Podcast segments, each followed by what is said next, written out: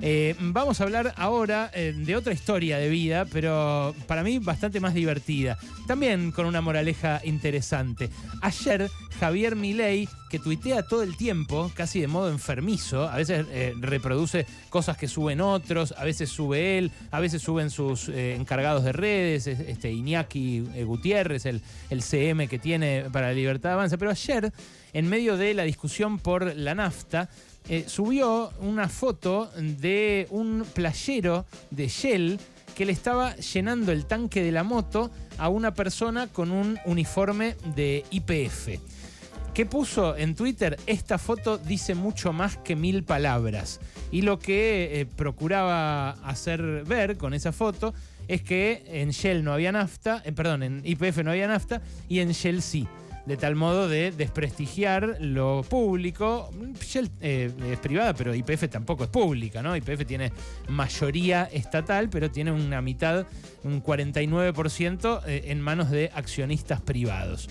Con tan mala suerte hizo esto Javier Milei que el muchacho, el playero de la Shell, que estaba fotografiado ahí, que se llama Mauro Ibarra Molas, de 30 años, le respondió y le respondió en Instagram diciendo, esa foto no es de ahora, es de 2016. ¿Escuchaste, no? La foto que subió Milei ayer, como si fuera un playero de Shell cargándole en la moto a uno de IPF, era de 2016. ¿Qué? Y Mauro, el playero que le respondió, le explicó la situación que se vivió en aquel momento y tiene la gentileza de atendernos ahora un ratito para explicárnosla también a nosotros. Mauro, ¿cómo estás, querido? Ale Berkovich, acá en Radio con vos. Hola, Ale, ¿qué tal? ¿Cómo estás? Un gusto poder charlar con vos.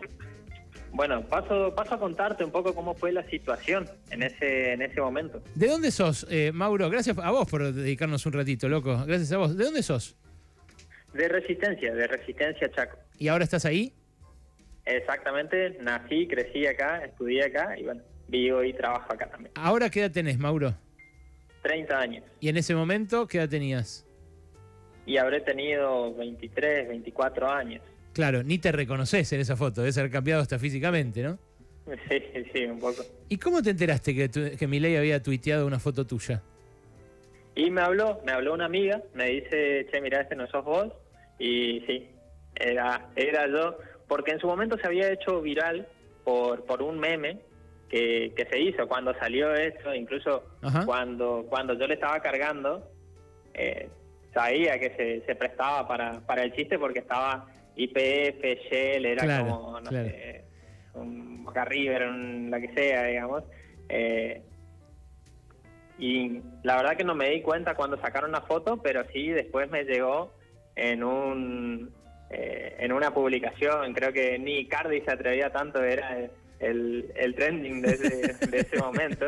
y, bueno, era un chiste que quedó ahí en el eh, acá girando en resistencia y por eso eh, me hice un poquito conocido, qué sé yo. Te hiciste medio famoso por la foto de... claro, claro, Pero no, no, pasó más de eso. Bueno, y, y, ahora cuando te dijo tu amiga, che, te tuiteó mi ley, ¿qué, ¿qué te generó? No, no, no me dijo así, sino me, me etiquetó directamente y entré, entré y primero me dio gracia hasta hasta que vi que era mi ley. La verdad que, que, eso fue eh, lo que lo que me llamó mucho la atención, porque si fuera cualquier persona eh, a pie que, que hace una publicación, bueno, qué sé yo, más allá del, de la gracia no pasa, pero si lo está haciendo mi ley que es candidato a presidente y se ve que hay un claro mensaje también detrás de la foto porque está esto también. Él no hace un comentario explícito en la foto de, qué es lo que quiere dar a entender. No, claro. Lo pone medio ambiguo. claro, lo deja ambiguo, lo deja eh, que uno complete con la situación que está pasando o complete a través de la imagen eh, qué debería ser lo que te genere y, se ve, se ve en los comentarios, digamos, como indignación y qué sé yo, referido a justamente el momento de ahora de que está habiendo escasez de, combustible. Pero también coincide que esa foto era de ese momento que yo estaba trabajando en, en la Shell.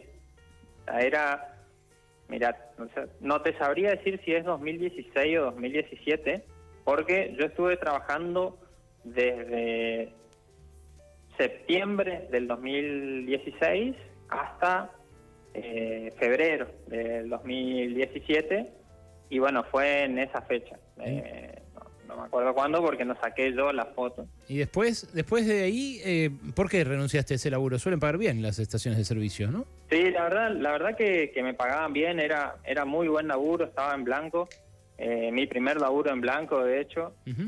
Pero, pero también estaba el tema de los horarios, porque era un horario rotativo. Mm. Entonces, vos a veces tenías a la mañana, a veces a la tarde, a veces a la noche, y la verdad que no, no me permitía, no me permitía estudiar. ¿Y qué estudiabas? Eh, yo tenía, yo estaba estudiando arquitectura, tenía hasta el segundo año hecho, eh, algunas materias, qué sé yo, de primero, algunas de tercero, cosas así que, bueno, suele pasar en, en la universidad. Y y en ese momento también quería quería trabajar, quería tener mis propios ingresos y me metí de lleno a trabajar. Y directamente suspendí lo que era la, carrera porque no la podía hacer a la par, no, no me daban los tiempos. ¿Y después qué hiciste? ¿Decidiste volver a estudiar?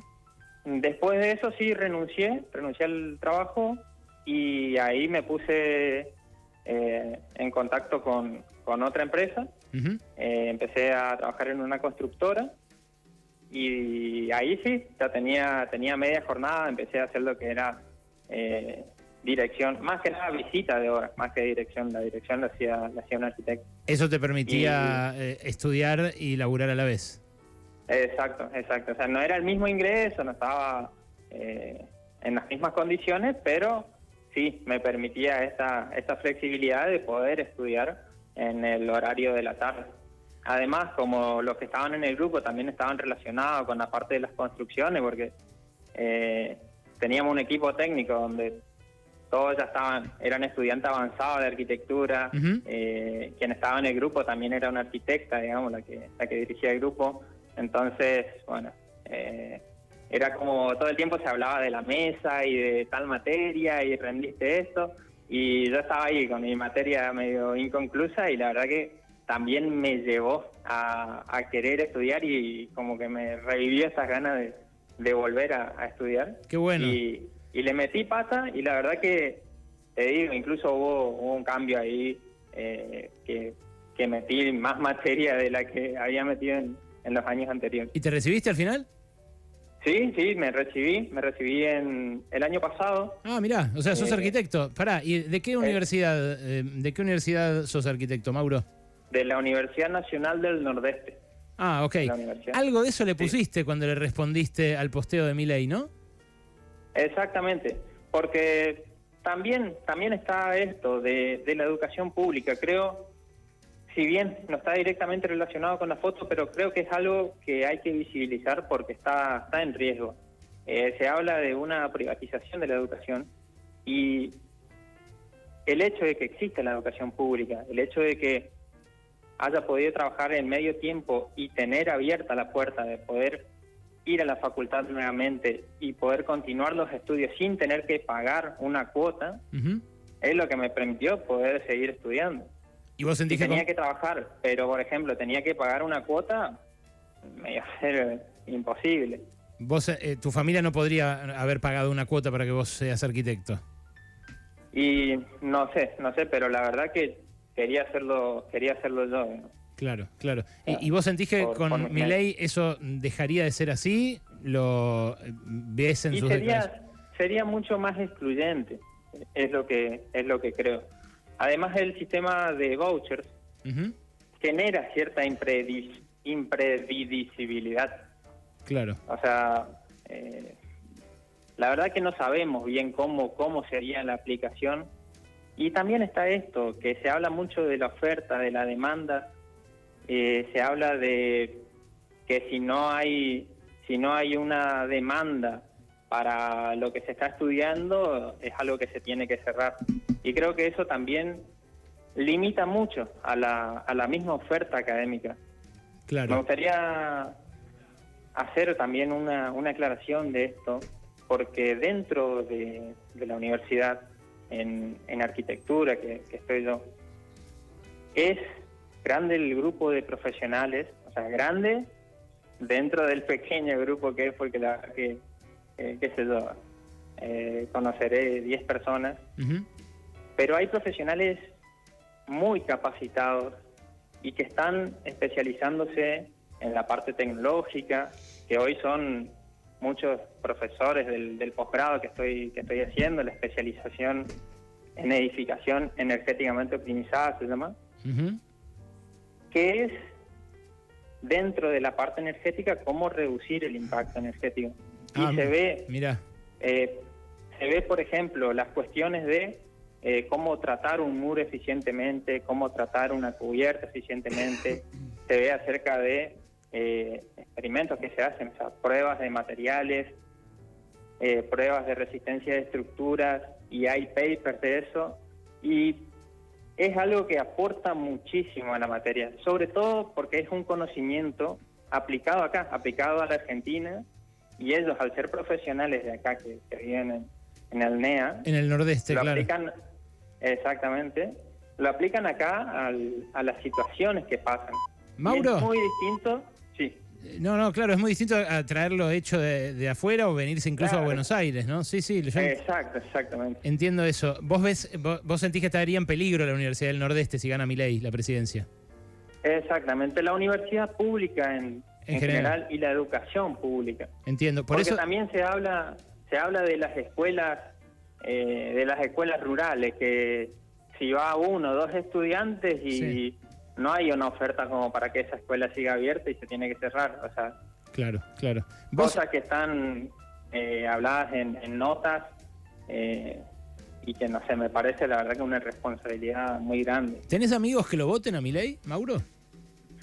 Sí, sí, tengo, tengo varios amigos. Y ahora que viste tan en carne propia cómo miente, ¿qué, qué les dijiste? ¿O hablaste con ellos? ¿Tuviste chance de hablar con ellos ayer, hoy?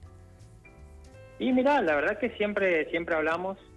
Eh, es también una realidad que, que se reduce un poco el diálogo, porque vemos de manera normalizada que como que no puede haber un, un diálogo si hay diferencias.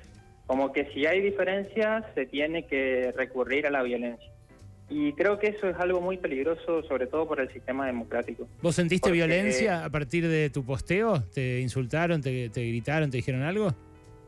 Sí, sí, sí. Eh, la verdad que no lo miro, no lo miro mucho, pero sí hay hay comentarios de, de hate Mm, y qué sé yo, trato de, de no poner el ojo en eso, entiendo. pero pero sí poder volver a un diálogo, a un sí, diálogo sí, desde las obvio. mismas diferencias, desde las mismas dudas que uno tiene, porque a ver, así como alguien puede tener dudas sobre la educación privada, uno puede tener dudas sobre la educación pública y poder empezar a hablar de eso, creo que es totalmente enriquecedor y me gustaría que se vuelva a dar esa situación. Es Mauro eh, Ibarra Molas a quien están escuchando. Mauro tiene 30 años, es el playero de la Shell, cuya foto posteó ayer Javier Milei cargándole nafta a una persona que tenía uniforme de IPF, pero le salió el cruce al candidato presidencial porque era una foto vieja del año 2016 que no tenía nada que ver